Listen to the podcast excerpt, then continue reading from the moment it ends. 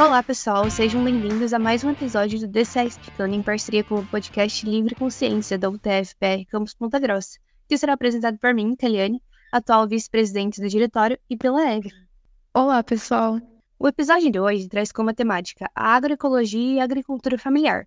Acredito que todos nós notamos que nas últimas semanas vem sendo muito comentado nos canais de comunicação sobre as altas temperaturas que estão sendo detectadas em nosso país.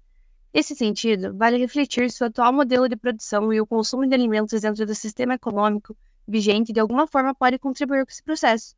Assim, a agroecologia e a agricultura familiar são mencionadas como uma alternativa para a produção de alimentos de maneira limpa e sustentável.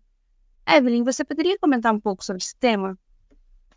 Claro. Antes da gente começar, é importante ressaltar que a agricultura, ela foi um processo muito importante dentro da história da humanidade. A partir do momento que as comunidades passaram a se estabelecer ali em regiões próximas aos rios, tornou possível né, o sedentarismo e o plantio. Então, além disso, né, essas comunidades puderam estocar alimentos, domesticar animais, e assim, por consequência, a agricultura ela trouxe é, esse processo de organização das comunidades em sociedades mais complexas.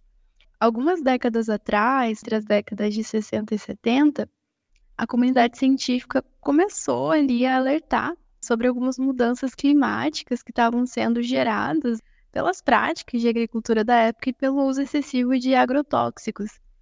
Então, alguns de vocês devem já ter ouvido falar, talvez os estudantes né, de química, de biologia, mas a gente vai ter um livro, vai ser escrito em 1962 pela cientista Rachel Carson, que se chama Primavera Silenciosa. É, e esse livro ele serviu como um alerta sobre o uso dos pesticidas e os impactos que esses pesticidas traziam para os ecossistemas.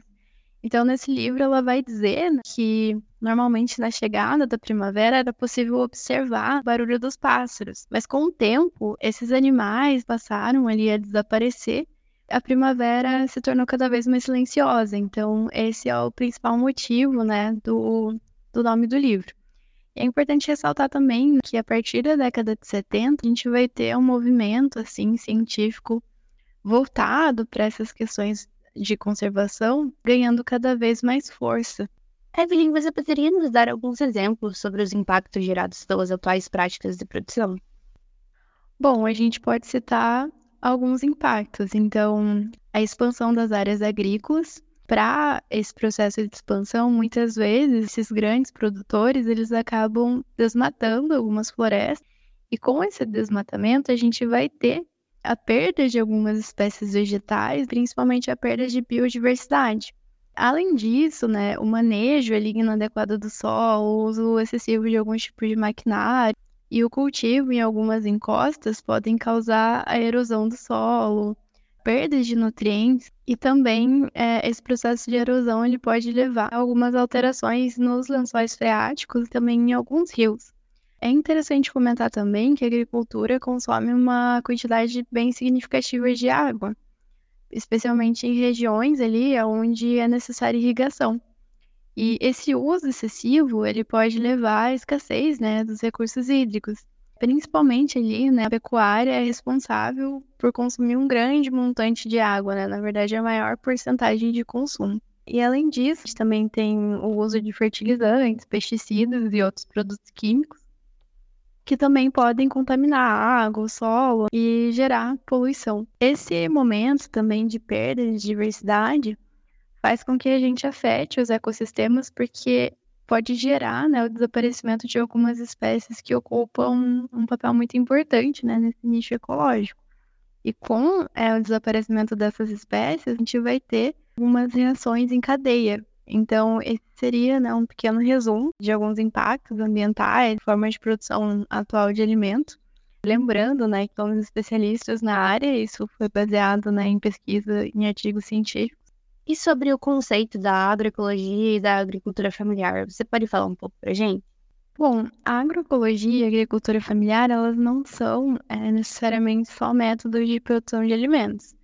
Elas também envolvem né, as comunidades e diversos conceitos históricos, sociais relacionados a isso. Elas vão representar uma visão transformadora da sociedade, né, principalmente voltada ali para o conceito de justiça social e na busca por uma distribuição igualitária né, desses recursos. A agroecologia né, é uma vertente que vai valorizar a diversidade de cultivos, a preservação ambiental, autonomia dos pequenos agricultores. E isso muitas vezes vai de encontro com esses grandes modelos agroindustriais que a gente conhece, que na maior parte das vezes vão concentrar a produção na mão de poucos, né? Então a gente vai ter esses grupos hegemônicos, essas classes dominantes ali em relação à produção. E vale também ressaltar que a agroecologia e a agricultura familiar, elas vêm sendo praticadas, né, historicamente, não é algo novo. E elas são praticadas, né, por comunidades tradicionais, ou seja, povos originários, quilombolas, pessoas que vivem em assentamentos.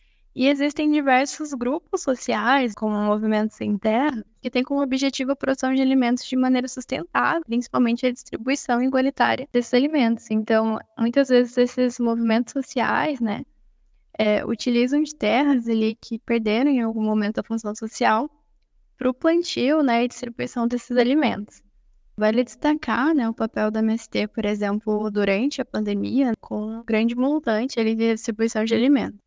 E a agricultura familiar, quando ela é fortalecida né, e apoiada, ela não somente garante a segurança alimentar das comunidades locais, mas ela também promove dignidade alimentar. Então, é, alimentos que são produzidos sem veneno, né, principalmente nesse, nesse contexto onde a gente vive no Brasil, que nos últimos anos foram permitidos milhares né, de novos agrotóxicos. São pilares ali de resistência mesmo contra esses grandes conglomerados agroindustriais que frequentemente exploram né, os recursos naturais, muitas vezes de forma não é, sustentável, e perpetuam algumas desigualdades sociais. Então, é importante ressaltar que, embora a gente tenha uma grande revolução tecnológica, meios de produção desses alimentos, a gente ainda tem essas camadas emergentes da população que não têm acesso a esses alimentos. É muito importante refletir um pouco sobre esse contexto. Essa é uma pauta muito importante. Você poderia falar um pouco para a gente sobre quais as principais barreiras enfrentadas nesse contexto no Brasil? Bom, além das problemáticas voltadas às políticas públicas, a dificuldade no acesso, a gente também precisa ressaltar que o Brasil é um dos países mais hostis para ativistas ambientais. Então, a gente vai ter diversas figuras aí que passaram por situações de violência, como é o caso do Chico Mendes, né, que foi assassinado é uma figura importante, né, voltada para a agroecologia. Então ele vai dizer que sustentabilidade, né, sem uma reflexão ali sobre as desigualdades sociais, sem refletir a luta de classe, não passa de jardinagem. Então tudo que é voltado, né, à sustentabilidade, de certa forma precisa é, refletir sobre todos esses condicionantes sociais, históricos, estão dentro desses processos. Além disso, dentro das problemáticas, muitos agricultores enfrentam dificuldades para conseguir terras ou para manter essas terras, né, devido à grande concentração de terras voltadas ali, né, para a especulação imobiliária, para os bancos. Muitas vezes esses pequenos agricultores vivem em áreas ali onde as estradas são ruins, onde eles têm falta de acesso à energia elétrica, água potável, falta de internet, então são barreiras que acabam dificultando a produção e a comercialização desses produtos que são produzidos, né? Além disso, a gente tem uma falta de políticas públicas que sejam específicas e eficientes para apoiar a agricultura familiar. E isso pode limitar é, o crescimento e o desenvolvimento. Além disso, claro, né, existe uma competição muito desigual com o agronegócio, e isso faz com que esses pequenos produtores que produzem ele por subsistência não consigam competir também com esses grandes produtores. Estamos ao final de mais um episódio de DCE Explicando. Gostaria de agradecer a Evelyn por ter trazido esse tema que é tão importante no nosso dia a dia. Muito obrigada. E agradeço também a todos que pararam para nos ouvir. Lembrando então que os nossos episódios estarão disponíveis em nossa página no Spotify, Deezer e Apple Podcast. E também vocês conseguem nos acompanhar através do Instagram do projeto arroba Livre Consciência e arroba dce.tfprpg.